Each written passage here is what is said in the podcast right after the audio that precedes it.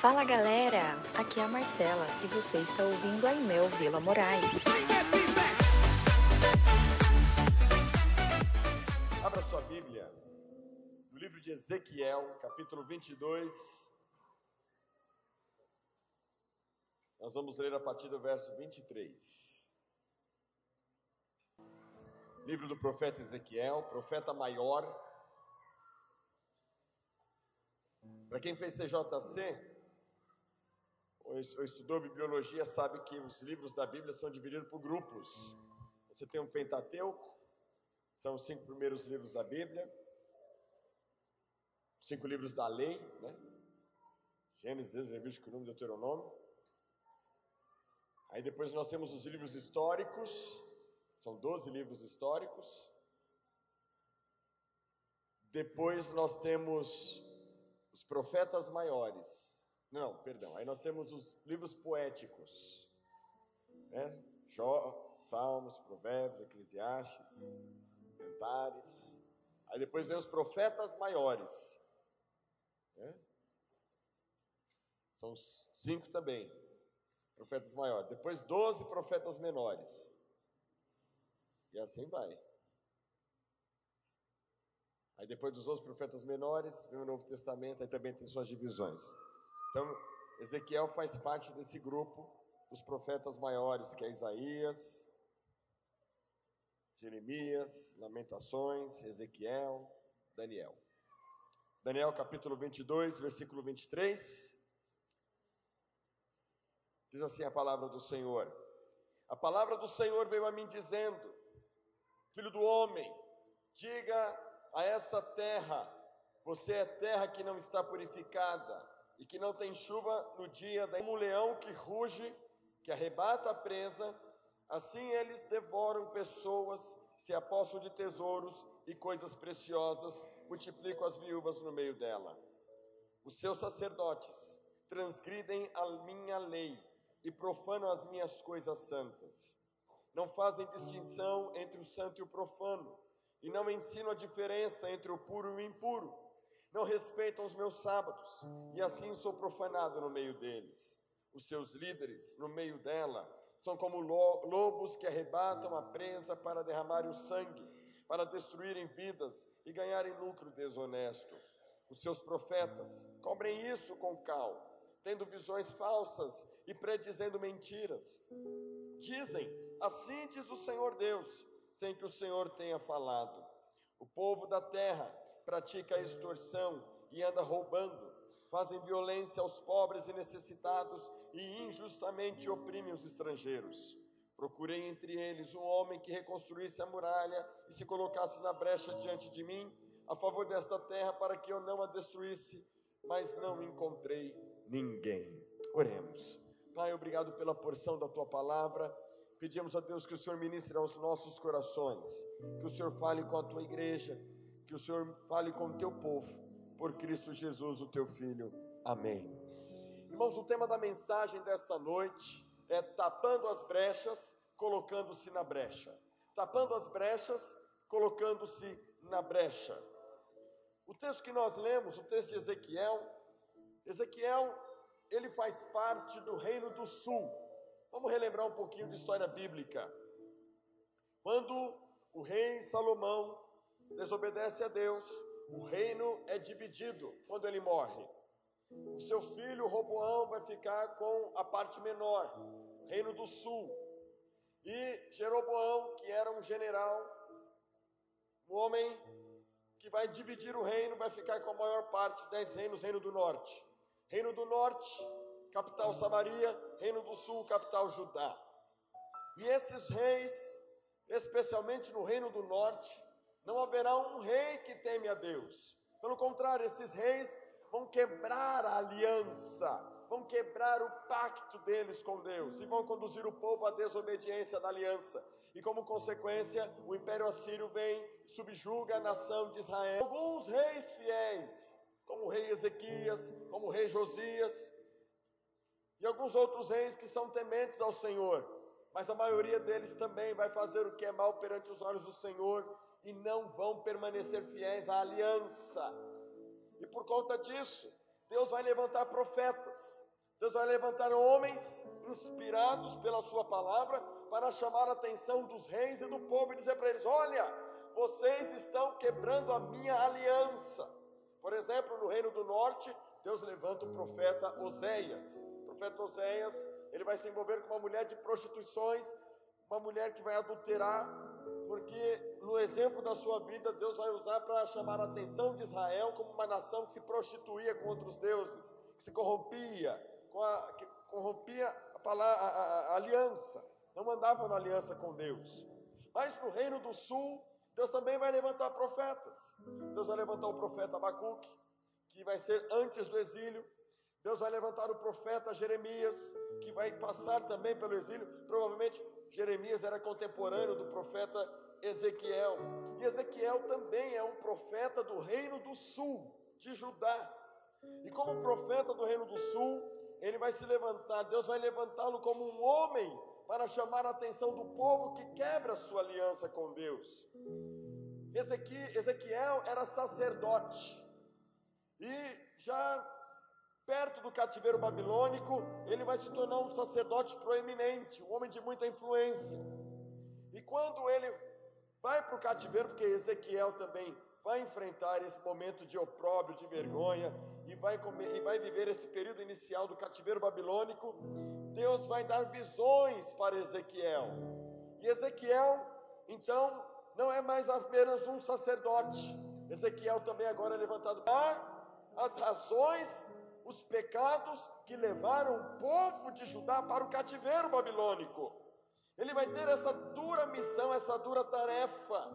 Deus vai usar Ezequiel como sacerdote, como profeta, para denunciar o erro do povo. E ele vai exercer a sua vocação de profeta por pelo menos 22 anos no cativeiro babilônico. E então, irmãos, nós vamos observar que o povo vai ser oprimido. Vamos para o cativeiro. Pastor, o que, é cativeiro? Bom, vocês já ouviram aí nas, nos noticiários, quando as pessoas, quando alguém é sequestrado, é colocado dentro de um cativeiro. Fica lá oprimida. O cativeiro na Bíblia cativeiro babilônico vai ser um lugar de, de trabalho, muito trabalho e nenhum salário, nenhum resultado. Homens vão ser lançados nas fornalhas, como Ananias, Misael e Azarias, porque escolhem ser fiéis a Deus e não se curvar diante de homens. Nós vamos ter também o profeta Daniel, um jovem que escolheu não se alimentar das iguarias do rei, mas ir para o cativeiro babilônico é sinônimo do quê? De perder identidade. O nome deles é trocado. Sinônimo de opressão, de vergonha, de opróbrio para o povo de Deus. São lançados na fornalha, são humilhados, enfim, é isso que vai acontecer com eles. É, eles tentam mudar a mentalidade do povo, mas aos seus remanescentes, remanescentes fiéis, pessoas como Daniel, como Ananias, como Israel, Azarias, Ezequiel, Jeremias, como o próprio Neemias, homens e mulheres que permaneceram fiéis a Deus, mesmo no cativeiro, mesmo diante de tamanha opressão, de tamanha vergonha. Mas por que, que eles vão para o cativeiro se eles não têm culpa de nada? Porque o povo, porque os líderes quebram a sua aliança com Deus, quebram o seu pacto com Deus, porque eles abriram brechas nas suas vidas, abriram brechas nas suas vidas. E que brechas foram essas, irmãos? Que brechas foram tão devastadoras a ponto de levá-los para o cativeiro? Por que, que Deus também não desistiu do seu povo, já que Deus viu que esse povo era um povo rebelde? Deus é tão gracioso, então Deus não desistiu deles. E a pergunta é: como se colocar na brecha? Que lições que nós podemos aprender com a passagem de Ezequiel, com a sua história, com esse livro e, que, e o que Deus quer falar conosco nesta noite. O que, que Deus deseja falar comigo e com você? Tapando as brechas, colocando-se na brecha. E a primeira brecha que abriu-se, que levou o povo ao cativeiro, eu vou chamar de a brecha da familiarização. Olha o que diz aqui o capítulo 22, versículo 26. O seu não fazem distinção entre o santo e o profano, e não ensinam a diferença entre o puro e o impuro, não respeito os meus sábados e assim sou profanado no meio deles. Irmãos, aqui é uma relação de pelo menos quatro grupos, dos quais Deus procurou pessoas que pudessem clamar, interceder e se posicionar para que o povo não fosse levado para o cativeiro. Mas aí há esse grupo em específico que eu considero a classe talvez a mais responsável para que ocorresse a derrocada moral e espiritual da nação de Judá que culminasse no cativeiro babilônico. E ali é o próprio povo, mas os sacerdotes em si. O texto nos mostra, irmãos, que algo terrível está acontecendo aqui. Eles transgridem a lei do Senhor. Por que, que isso é forte, irmãos? Porque os sacerdotes, eles faziam parte da elite espiritual da nação de Judá, do povo de Israel. Era eram homens escolhidos por Deus, eram descendentes dos levitas, eram descendentes de Arão, tinham um grande privilégio, como diz Malaquias capítulo 2, versículo 7, de instruir o povo na palavra de Deus. Malaquias 2,7 vai dizer assim: porque os lábios do sacerdote devem guardar o conhecimento, e da sua boca devem os homens procurar a instrução porque ele é o mensageiro do Senhor dos exércitos.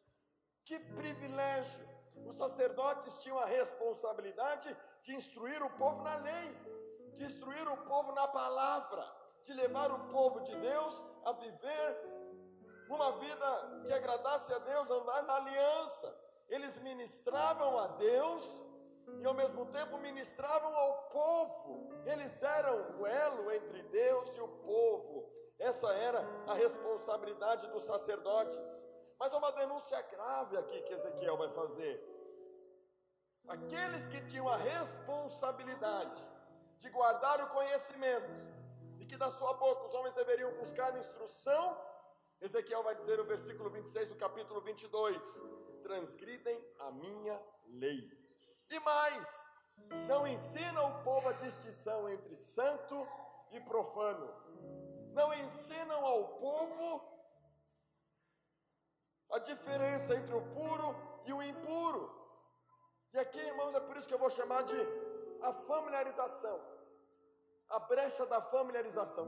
Para você entender o que é familiarização, vou contar uma, ilustração bem rápida, uma coisa muito prática. Por exemplo, o dia que você se casou. Aliás, vamos pensar um pouquinho antes, antes de você se casar. Lá, quando você estava sonhando em namorar, o que, que você começou a fazer? Você começou a dar um tapa melhor. Homem, né? O que mais que tem de bom? Armani. Se não tem, vai pelo menos um Rexona mesmo, já ajuda. Né? Começou a usar um Rexona melhor, começou a dar mais cheiroso. Começou a escovar os dentes. Aí a menina olhou para você, ficou encantada. Ela ficou encantada. Você foi tão educado, foi tão polido, tão. Como é que fala aquela palavra em inglês? Changeman, é isso? Gentleman, gentleman. Um lord. Ela olhava assim, isso é um príncipe encantado. É o homem da minha vida. E o cara começou a andar bonitinho, cheirosinho e tudo, e pá, abafando, e a menina lá com ele. Aí foram, foram se casar. Chegou o dia do casamento, ela sonha com aquele príncipe lá, lembra do primeiro dia, do primeiro beijo, do, do perfume dele. E aí casaram-se. Depois de três meses de casamento, ela descobriu que no frio o cara não gosta de tomar banho. Chega no frio, vai tomar banho, amor. Ah, não, tá frio. Aí ele não toma banho. Ele, é ele toma café da manhã, não escova os dentes esqueceu de passar o perfume. E ela não sabia, ele peida. Porque quando ele namorava, imagina, é um gentleman, é, é, é, é um lord. Mas o príncipe virou um sapo. Sabe por que, que isso aconteceu? Familiarização. Familiarização, se acostumou. Perdeu a novidade perdeu o brilho, perdeu aquele, aquele espírito, aquela paixão, já não é mais a mesma coisa. Ah, ela já me conhece agora mesmo, entendeu? Agora já, A Amanda está aqui assim. É, minha filha, você se prepara, vai chegar a sua vez.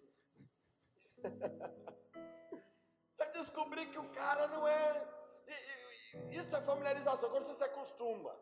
Quando, quando aquilo que era novidade se torna comum. Quando aquilo que era especial, grandioso, se torna comum. Se torna. Se torna. É mais uma coisa qualquer. Não é igual a Copa do Mundo. Se a Copa do Mundo fosse todo ano, ia perder a graça. Por isso, Copa do Mundo é de 4 em 4 anos, para a gente não se familiarizar, para ter expectativa. Daqui 4 anos, daqui 4 anos.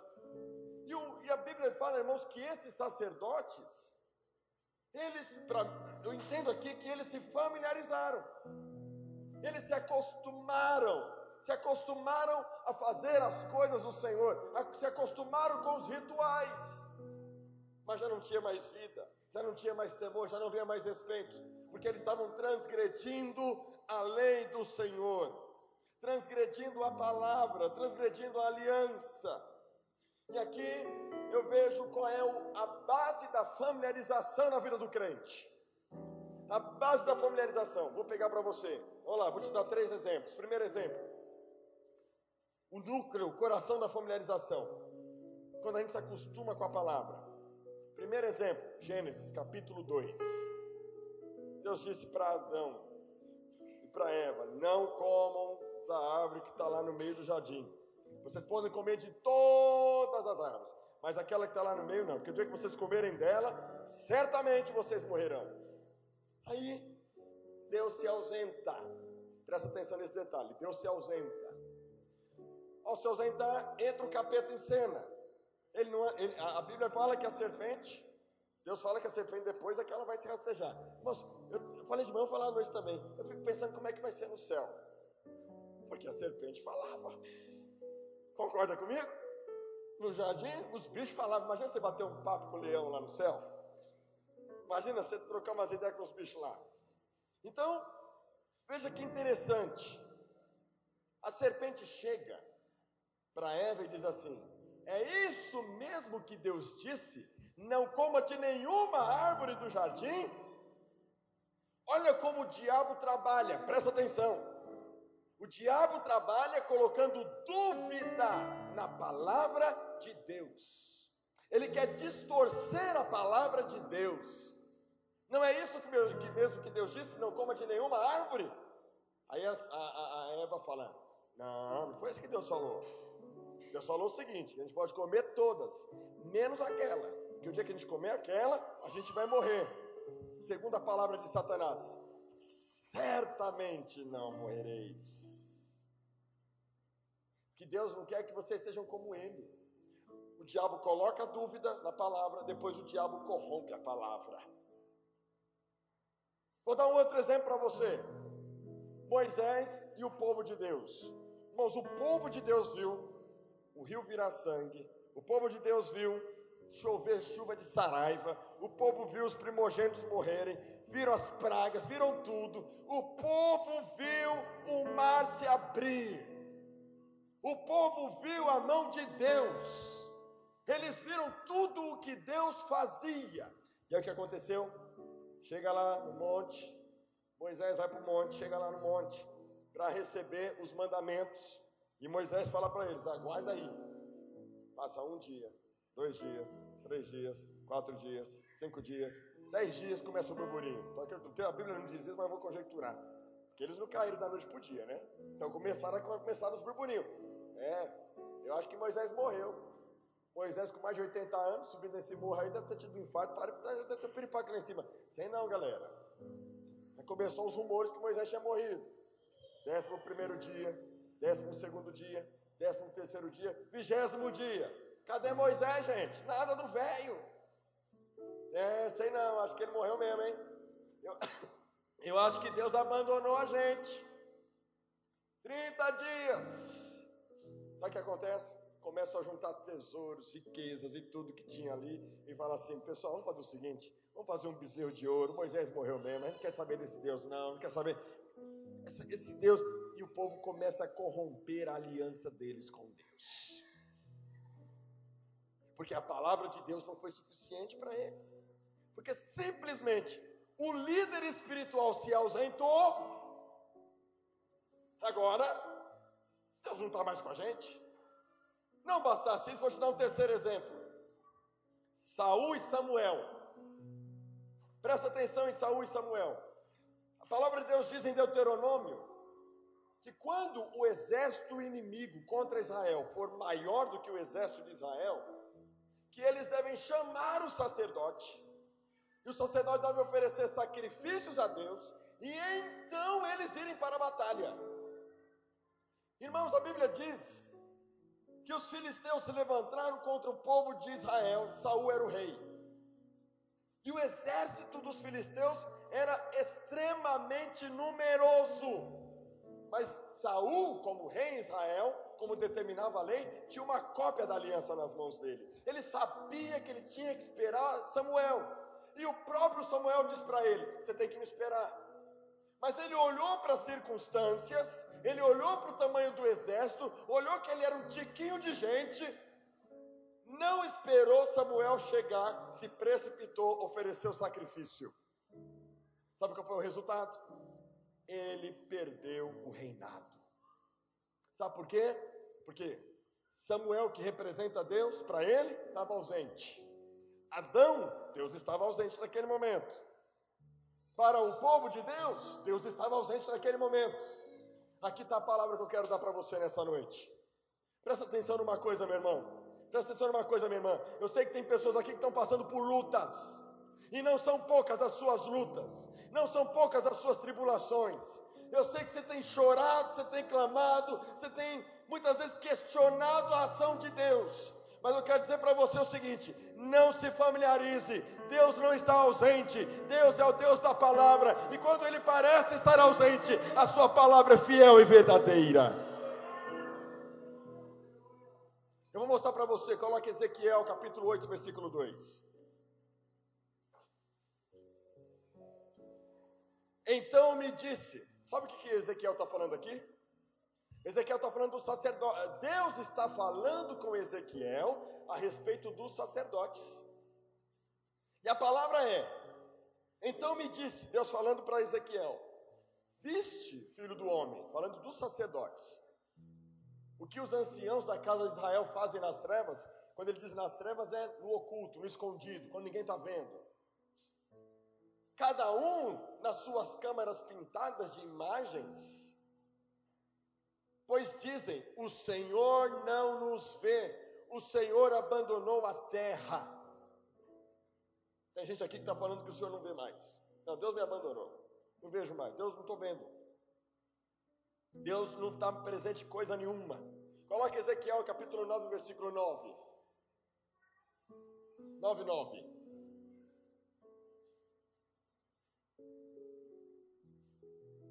Então me respondeu: A iniquidade da casa de Israel de Judá é excessivamente grande, a terra se encheu de sangue e a cidade de injustiça. E eles ainda dizem: O Senhor abandonou a terra, o Senhor não nos vê. Foi exatamente isso, a sensação que Eva, a Eva não falou isso, mas o fato de você pensar que Deus está ausente, é um... A familiarização faz isso conosco. Por que, que eu vou andar na palavra? Eu não vejo nada. Por que, que eu vou confiar na palavra? Eu não vejo nada. É isso que o diabo quer fazer, irmãos. Ele quer que você sinta, que você pense que Deus está ausente. Porque quando eu chego à conclusão de que Deus está ausente, que Deus não me vê, foi porque eu já não estou mais crendo na palavra de Deus. Eu já não estou mais crendo que é Deus que está falando, ou que aquilo que Ele falou é verdadeiro. Na verdade, sabe o que Deus quer me ensinar e ensinar a você? Que fidelidade. Vou te falar uma coisa, vou dar um exemplo prático, aí vocês vão entender o que, o que, o, que o texto está querendo dizer. Qual é a conclusão? Por que, que Deus fala isso? E por que, que eles falam isso? Você precisa estar 24 horas com a sua esposa para não trair sua esposa? Você precisa estar 24 horas com o seu marido para não trair o seu marido? Sim ou não? Eu, eu tenho que ficar 24 horas com o André, porque se, se, eu, se eu sair uma horinha, vou trair minha mulher. É assim que você faz? Por que, que você não faz isso? Porque existe uma relação de confiança, existe um pacto. Vocês fizeram um pacto no altar e deram a sua palavra, até que a morte nos separe. Na alegria ou na tristeza. Eu tenho cinco casamentos ainda para esse ano, daqui um ano e ano que vem ainda. Vou pôr para gostar de casar. E eles acham de me chamar para casar. Não sei para quê, gente. Se eu pudesse fazer um por ano, tava bem, mas eu faço cinco, dez casamentos, enjoa. Faço muito casamento. Então já, já até decorei a fala do, do, da cerimônia, nem preciso usar mais o manual. E lá no manual diz assim: Diego, a Gabriela vai ser sua esposa. A felicidade futura dela depende da sua postura como homem. Não é aquilo que você traz materialmente para Gabriela, sem o amor é vazio. As virtudes daquela que você vem praticando como noivo, antes de ser marido, né? Como marido, vou manter o coração da Gabriela para o seu. Você pode trazer para ela alegria, felicidade ou até tristeza, tristeza trágica. Aí ele faz o voto dele. Ele vai falar: Diego, Gabriela, Diego será o seu marido. Todo mundo pode falar mal dele, menos você. Enfim, tem aquela coisa toda. E aí você faz um pacto. Eu recebo a você, Gabriela, como minha esposa, para amá-la e querê-la na riqueza ou na pobreza,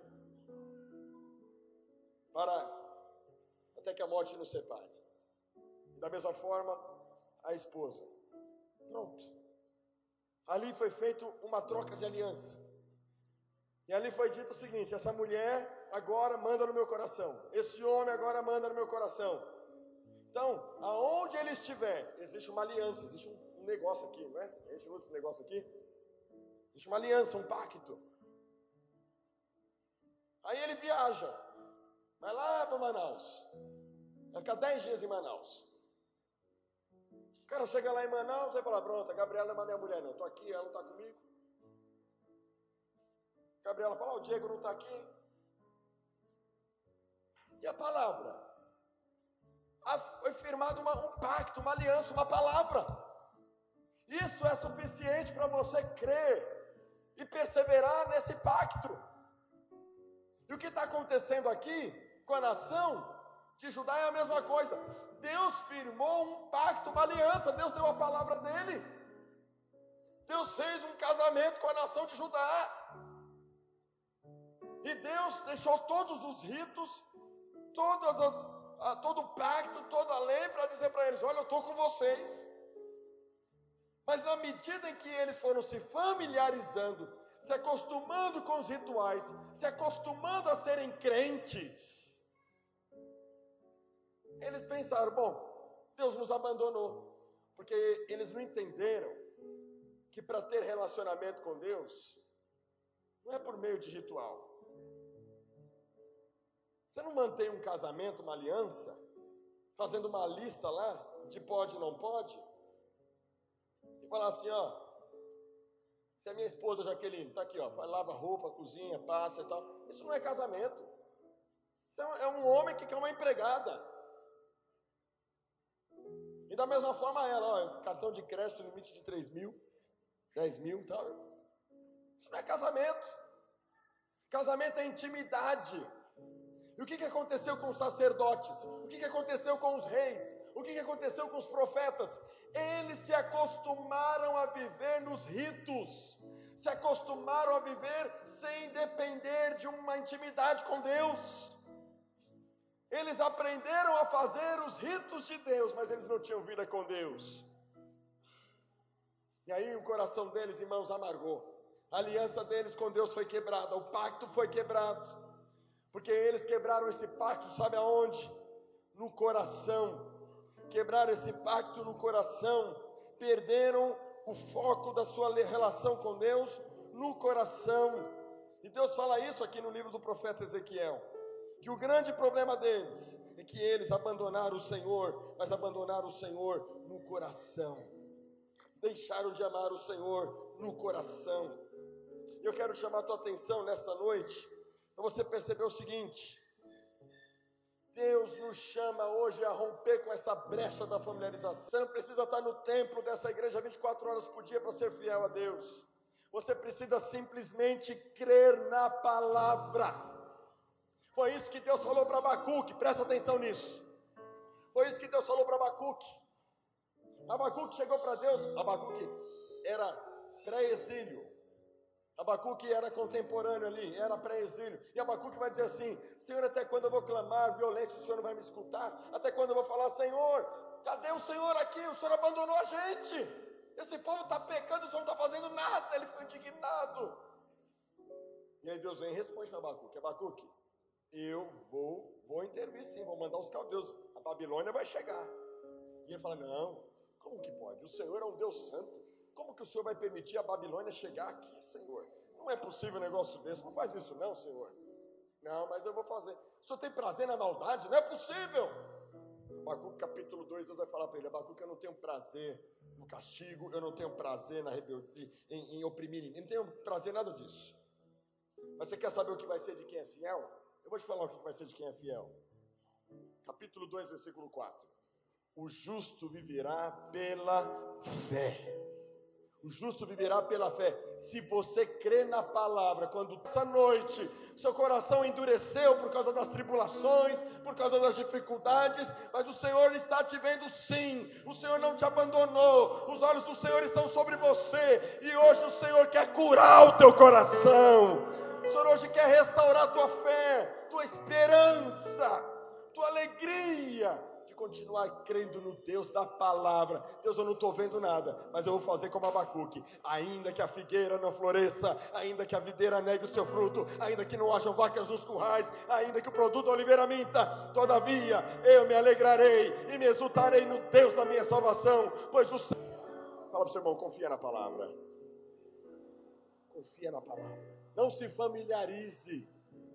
Não se acostume Não se acostume. Pastor, eu estou há 30 anos no Evangelho, 30 anos de luta. Domingo, sexta, sábado, que dia que foi? Nem sei mais. Domingo é hoje. É. Foi essa semana, não lembro que dia que foi. Acho que foi quarta-feira. Fiz o velório da mãe da Daniela, a irmã Kyoko, lá na Assembleia de Deus, Maristela. Estava lá o pastor José Gomes, pastor da igreja, me convidou para fazer junto com ele o culto fúnebre. E aí, irmã Kyoko, uma senhora de 84 anos, cabecinha branquinha, igual a da tio Gil. Tem imagens que marcam para sempre. Essa da pode ter certeza que eu nunca mais vou esquecer. E eu estava olhando ali, irmãos, a cabecinha branquinha da, da, da irmã Kyoko. Enquanto o pastor estava ministrando lá, eu olhando para aquela senhora, eu fiquei pensando a verdade da palavra de Deus em Eclesiastes. O importante não é como começa, o importante é como termina. O importante é como você vai terminar a tua carreira. Se você está esperando alívio aqui, meu irmão, minha irmã, você pode em algum momento titubear e você pode nadar, nadar e morrer na praia. E Deus não quer que você morra na praia. O importante é como você vai terminar. E aí, olhando aquelas, aquele cabelinho branco daquela mulher, me veio claramente um sentimento. Falei, Deus, eu quero terminar bem. Eu quero ser fiel. Porque hoje, irmãos, a gente vive a era da, da fluidez. A tecnologia nos tornou pessoas impacientes, ansiosas, inquietas, que precisam constantemente de coisas novas, o tempo todo. A mídia faz isso, ela dá um banho nossa, nos nossos filhos, na gente, para despertar em nós um, te, um, interesse, uma necessidade, uma, uma eterna busca. Você nunca está pleno, você está sempre precisando de algo, você está sempre buscando a novidade. Isso vai entrando nas troca, troca, troca tudo, vai trocando, vai trocando, vai trocando. E ninguém deixa legado. Já parou para pensar? Os grandes homens do passado foram pessoas que perseveraram em algo que eles acreditaram até morrer e deixaram um legado. Mas e hoje? Quais serão os legados daqui 30, 40 anos? O que, que a gente vai ver construído? O que, que você vai ter como construção? Um monte de retalhos? Você vai ficar velho, cheio de retalhos, um monte de casamento feito e desfeito. Encontrei uma pessoa E aí eu falei, tudo bem? Ah, estou me separando. Terceiro casamento, o que está acontecendo? A gente vai, vai fazendo colchas de retalhos. E isso, irmãos, está entrando na espiritualidade das pessoas, na relação delas com Deus. Aí o que, que elas precisam? Elas precisam de um culto supra-sumo. Precisa de um culto. Precisa pintar o fundo de preto. Nada contra o fundo de preto, né? Os meninos querem pintar, quer. Mas a moda agora é: vamos pintar. O teto está preto, acho que está errado, né? Tem que descer o teto, subir isso aqui. Aí pinta aqui de preto. Põe aquele telão, aí põe aquele monte de luz. Eu não estou não tô falando, não estou criticando, não, porque a gente vai fazer isso logo. Mas eu estou chamando a sua atenção para uma questão. Presta atenção. Será que você precisa de um ambiente todo perequetado, todo cheio para que você tenha culto? C.S. Lewis, o Andrés lembrou de manhã, porque o Andrés, ele citou uma, C.S. Lewis citou uma frase muito interessante, que ele, eu vou parafrasear ele, né? Ele dizia mais ou menos assim, que ele preferiria que os cultos fossem sempre iguais, para que o foco fosse somente em Deus. Em outras palavras, traduzindo C.S. Lewis para o nosso contexto, quando o culto, o seu culto, for um culto verdadeiro, você não vai se preocupar com o ambiente que está à sua volta, porque não é o culto aqui que vai influenciar no seu culto. Porque você não está familiarizado, porque tem vida. Você chega aqui na igreja, já tem vida na sua vida. Você não precisa de um show pirotécnico de culto com louvor, sabe? Irmãos, não precisa de nada disso. Um crente cheio do Espírito Santo, que não deixa se familiarizar, sempre tem culto na vida dele. Ele chega aqui, pode estar todo mundo morto, mas ele está cheio da glória de Deus. Nós estão entendendo a palavra? Percebe, irmãos? Só que os sacerdotes se familiarizaram, profanaram. E aí, qual é o próximo passo? Profanar as coisas do Senhor a gente já não distingue mais o que é puro do que é impuro. Porque a gente se acostuma a fazer belos cultos. Sabe para mim, irmãos, eu ainda tenho um. Vou fazer um dia, Eliseu. Fazer um culto à capela. Sem instrumento, sem microfone, sem nada assim, sabe? Só para ver como é que é o culto sem os instrumentos. Como é que é o seu culto? Como é que é o culto da igreja? Sem o teclado tocando as emoções, né? sem o baixo. Fui para Angola algumas vezes. E lá na Angola não tem nada disso. Nem pode ter porque eles roubam. O máximo que eles têm é um tecladinho, um piano. Aí tem um piano, mas não tem ninguém para tocar. Já viram que os vídeos que eu já passei. Em Moçambique é a mesma coisa, né, Amanda? Amanda foi em Moçambique, é a mesma coisa que é alegre, e o povo celebra, e o povo canta, e Deus visita. Porque tem vida. Porque o povo não vem buscar, o povo vem para dar. Porque eles já estão tão cheios que eles vêm para distribuir. Porque eles não estão familiarizados. Há vida neles, há um culto neles. Mas quando a gente não está assim, irmãos, sabe o que acontece? A gente vai, vai se acostumando se acostuma com o teclado, se acostuma com a liturgia, se acostuma com a forma do culto. A gente começa a entrar no piloto automático. Como eu já falei aqui uma vez, eu me lembro quando eu era adolescente, tinha 14 anos, a idade do Pedro. O pastor dele falou assim: Você vai dirigir o culto, você vai fazer a oração intercessória. Tinha 14 anos, Tainã.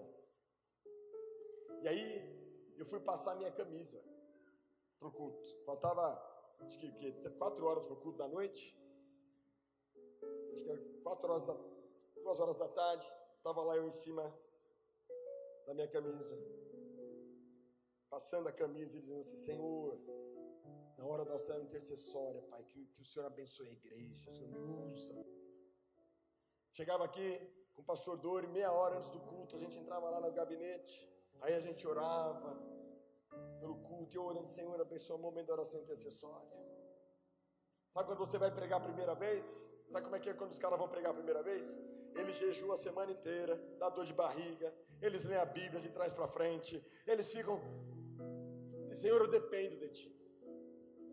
Quando vai ministrar a primeira vez, vai entrar no louvor, oh, uma glória, vai jejuar a hora, o cara fica crente.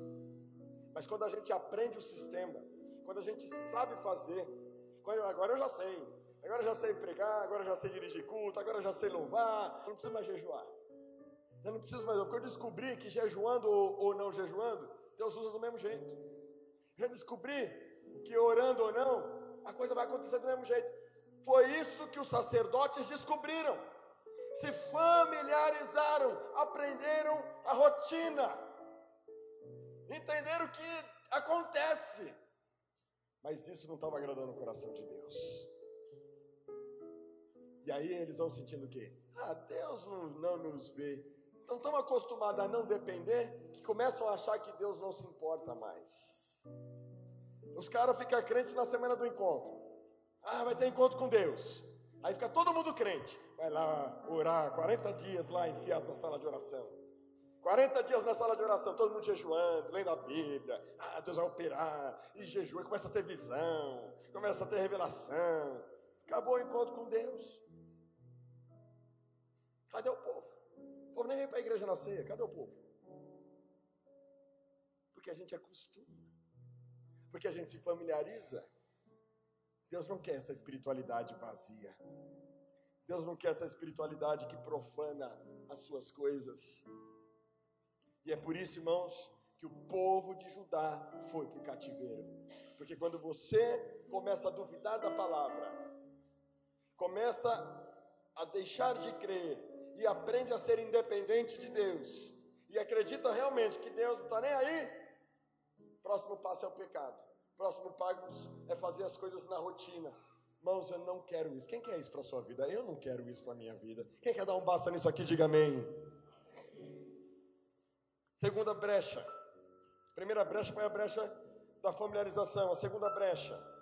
Ezequiel capítulo 22, versículo 6 fala a brecha dos relacionamentos quebrados.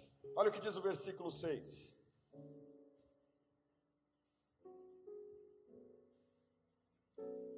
22, 6.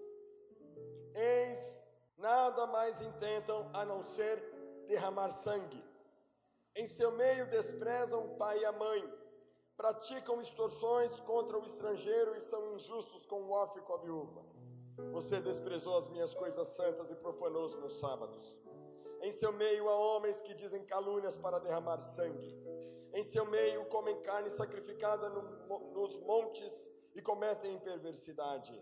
Em seu meio, homens têm relações com a mulher do próprio pai e abusam da mulher no período da sua menstruação. Um comete abominação com a mulher do seu próximo, outro contamina vergonhosamente a sua nora, e a, outro, e a outro abusa da sua irmã, filha de seu pai. Em seu meio, aceitam suborno para derramar sangue. Você emprestou com usura e cobrou juros você explorou o seu próximo com extorsão, mas de mim você se esqueceu, diz o Senhor. É quais são as lições que a gente aprende aqui?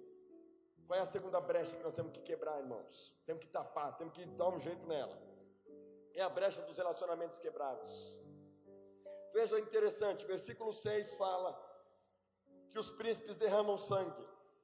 No versículo 9 diz que homens dizem calúnias para derramar sangue. No versículo 12 diz: aceitam suborno para derramar sangue, são pagos para matar pessoas. Claro que hoje, mas existe muito crente assassino. E vou dizer para você por que, existe muito crente assassino. Porque a Bíblia diz, em, em, em 1 João capítulo 3, versículo 15: Toda pessoa que odeia seu irmão é homicida. E sabeis que nenhum assassino tem a vida eterna em si mesmo. Você pode, você pode não matar, mas se você odeia, a Bíblia diz que você é assassino. Não, pastor, eu perdoei, só não quero olhar na cara. Eu perdoei, mas se puder passar longe. Eu perdoei, mas não quero chegar perto. Irmãos, os relacionamentos quebrados são brechas que estão impedindo pessoas de viver um relacionamento com Deus sincero e verdadeiro um relacionamento profundo e verdadeiro. E interessante observar que aqui em Judá o que está acontecendo é uma verdadeira desestruturação familiar. Perceba que o núcleo dos relacionamentos quebrados é a família. E eu quero dizer para você, é isso que o diabo quer também fazer com a sua casa. Ele quer quebrar o teu casamento, ele quer quebrar a tua relação com teu pai e com a tua mãe. Olha o que ele vai dizer aqui, ó. No versículo 7. Em seu meio desprezam o pai e a mãe, núcleo familiar quebrado. Em seu meio, homens abusam das suas próprias irmãs, relacionamento familiar. Homens que o projeto do diabo é destruir a tua vida, destruir o teu casamento, mas hoje está sendo desmascarado em nome de Jesus. Ele quer quebrar a tua relação com os teus filhos. Ele quer que você tenha raiva dos seus filhos. Para você falar assim: Deus não se importa com a minha família. Porque foi exatamente o que aconteceu ali no final. Vocês se esqueceram do Senhor. Porque deixaram de crer na palavra. E então vem o peso. Vem o peso. O peso de achar que Deus não se importa com a sua família. Que Deus não se importa com o seu lar. Sabe, irmãos, o Espírito Santo usa o profeta Ezequiel para revelar por que, que o povo de Judá foi para o cativeiro.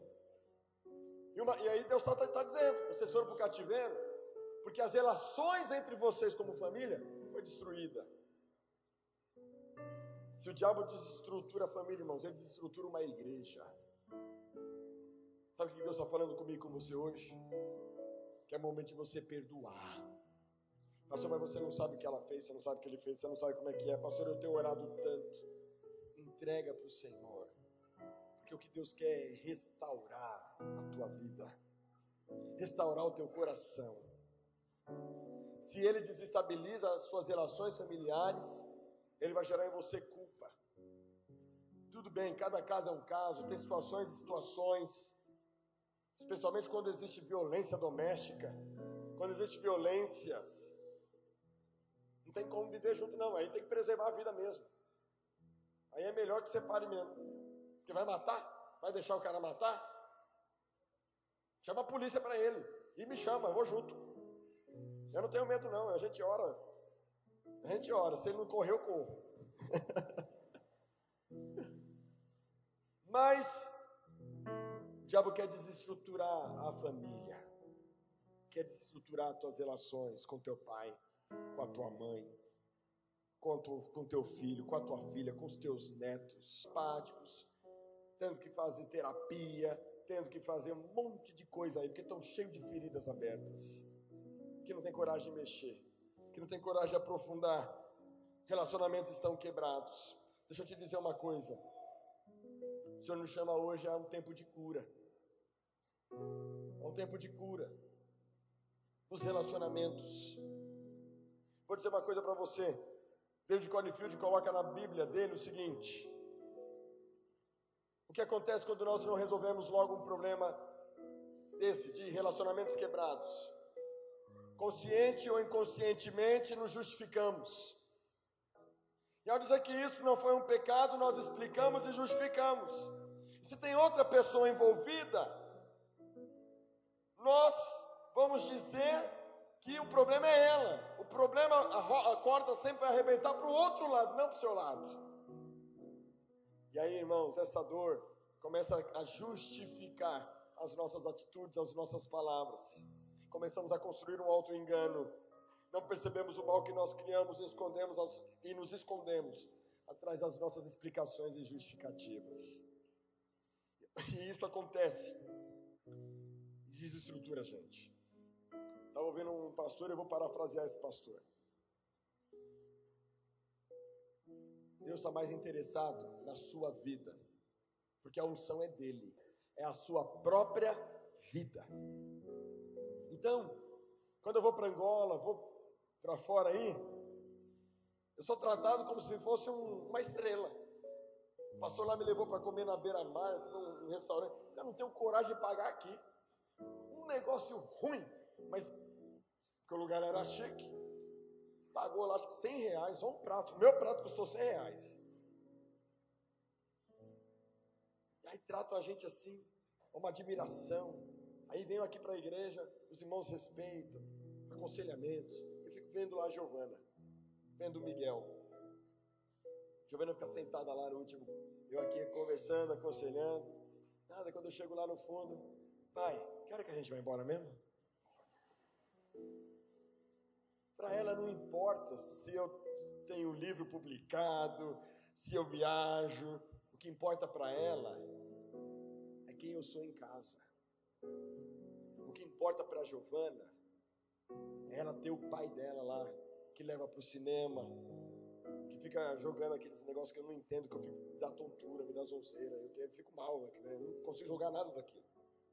Mas ela quer me contar do blush, das maquiagens dela, do, do, dos slime. O Miguel quer me falar do Minecraft, quer me falar da bola laranja que ele ganhou, do amiguinho. Ele, é isso que eles querem. Eles não querem saber da unção do pai deles. E aqui fica uma verdade. Mais importante do que a tua unção é a tua vida. Se nós não pudermos contar com a sua vida, não queremos contar com a sua unção. Está entendendo? Nós temos que restabelecer os nossos relacionamentos, porque o que autentica a unção é a vida. A sua relação com sua esposa, sua relação com seus filhos, com seus parentes. Como é que está a tua relação? Ah, eles lá e eu cá. Deus não está interessado nisso, não, irmãos. A Bíblia diz lá em Provérbios. Estou lembrando agora de um trecho lá. Se, se você se você está na mão de alguém, vai lá, importuna essa pessoa, paga a dívida até você ficar liberado. E ali não é só questão financeira, não. É questão também de caráter, de moral. Nós não temos que ter problema com ninguém, nós temos que ser pessoas resolvidas diante de Deus e diante das pessoas, para que a gente não caia em desonra. Relacionamentos quebrados nos tornam pessoas de desonra. E aí a gente pede autoridade. Temos que restabelecer as nossas relações. A última verdade, para concluir, versículo 30. Procurei entre eles um homem que reconstruísse a muralha e se colocasse na brecha diante de mim, a favor dessa terra, para que eu não a destruísse, mas não encontrei ninguém. Tendo próprio Ezequiel, tendo Jeremias. O que, que Deus está querendo dizer com pessoas que não se colocaram na brecha? Sabe o que eu entendo, irmãos? Deus queria que começasse de cima. Presta atenção. Deus queria um arrependimento coletivo. Porque quando Deus fala de um homem, Ele também está falando de uma nação. A Bíblia no Antigo Testamento trata no coletivo. Quando Acã pecou, todos pecaram. Hebraica, na cultura asiática, em geral, o que uma pessoa faz, o que um membro de uma família faz, desonra a família inteira. É cultural isso. Deus queria um arrependimento generalizado. Deus queria uma mudança generalizada nessa nação. Mas ele não encontrou ninguém, irmãos. Ele não encontrou essa nação, ele não encontrou esse povo. Ele não encontrou esse povo não encontrou intercessores, pessoas que se colocassem na brecha para tapar as brechas. Se somos fracos na oração, somos fracos em toda parte. Eu quero concluir, já quero ir para os finalmente, chamando a tua atenção para algo que Deus colocou no meu coração.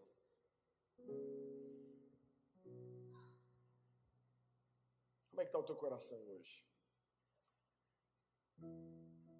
Quando a gente não tapa a brecha da familiarização, quando a gente não tapa a brecha dos relacionamentos quebrados, nós damos legalidade para o diabo. E o resultado é falta de paixão espiritual. Você perde a empolgação, perde a disposição, perde a alegria de ler, perde a alegria de orar. Sabe? Você tem essa sensação? De. Está faltando algo. Um outro sentimento, uma outra sensação que vem é a frustração extrema. Você sente um negócio ruim por dentro, uma angústia, você não sabe onde vem essa angústia. Aí vem um, um outro, uma outra situação, confusão sobre o propósito. Poxa, eu tinha clareza do que Deus queria de mim, agora eu já nem sei mais o que Deus quer de mim. Aí você começa a falar assim: será que eu sou a pessoa no lugar certo? Você está sentindo isso? Falta de paz é um outro aspecto. A tentação tira a paz. Você está tão sem paz interna que vem pensamentos na sua cabeça que não saem de angústia, acusação, imoralidade. No caso dos homens, mais dos homens, pornografia, inquietação toma conta da sua mente. Aí você começa a sentir uma certa exaustão. Aí você começa a entrar no piloto automático. Ah, tem que vir porque tem que vir. Mas já não tem mais aquele lentidão e cansaço. Um cansaço. Cansaço, irmão, todo mundo sente. Final de ano a gente sente cansaço. Mas tem um cansaço que não é normal. Você só quer ficar na cama. Você perde a criatividade, é um cansaço na mente. Você trabalha, mas está sem alegria. Desistir da igreja, desistir do casamento, desistir da vida. Sabe bem esse sentimento de desistência? Aí você é tentado a voltar para as antigas amarras. Antes você não se drogava, aí você volta a se drogar. Antes você não bebia, você volta a beber. Você tinha parado com isso. Antes você não se prostituía, depois de Cristo, agora em toda a situação você volta a se prostituir. Você tinha liberto de vícios, agora continua, os vícios voltaram com força. Práticas pecaminosas ficam te rondando, querendo te dominar, e a sua mente fica embotada. Você, você até luta, você fala assim: Deus, o que está acontecendo? Mas você não consegue romper. Por fim, vem a dúvida do chamado, sobre o qual você tinha convicção. Tapando as brechas para se colocar na brecha. Irmão, você não precisa que um profeta venha aqui agora, põe a mão na tua cabeça e diga: Eis que te digo, para você tomar uma posição. Você não precisa de uma nova confirmação do que Deus já está falando aqui nessa noite, na Sua palavra. O que você precisa é desistir desistir do controle, desistir de fazer do seu jeito, desistir e falar assim: Deus, restaura o meu primeiro amor, restaura a minha paixão, restaura, Senhor, não deixe eu ficar familiarizado. Deus, Deus, eu quero mudança. Deus, eu não quero mais ficar nessa frieza. Não quero voltar mais para o pecado, não quero voltar para as coisas velhas. É isso que Deus quer que você e eu façamos hoje. É isso que Deus tem para mim, para você. Vou dizer para você uma coisa: você é muito amado de Deus. Deus te ama muito. E vou te dizer que de repente você vai voltar para casa, os problemas vão continuar. Suas crises podem diminuir, mas as suas lutas vão continuar. Porque o importante é como que você vai terminar. O processo às vezes é doloroso. Mas o Senhor está te preparando para coisas grandes. E tem o melhor para a sua vida. Você vai voltar para casa, está tudo igual. Os mesmos problemas, as mesmas dificuldades, as mesmas crises. Mas o Senhor quer te ensinar a confiar nele. Ele te ama. Fala para o seu irmão, Jesus te ama, meu irmão. Jesus te ama, Diego. Você é muito amado. Você é muito amada. Deus não quer que você fique mais assim com esse sentimento não de familiarização. Vamos virar o ano cheio do Espírito Santo. Vamos virar o ano cheio de alegria. Cheio da graça de Deus. O Senhor tem isso para a sua vida nessa noite. Quem quer isso na sua vida? Vamos ficar de pé. Imel Vila Moraes. Culto aos domingos, às 10 e às 18 horas. Rua Sebastiano Mazzoni, 288, Vila Moraes, São Paulo. Só vem!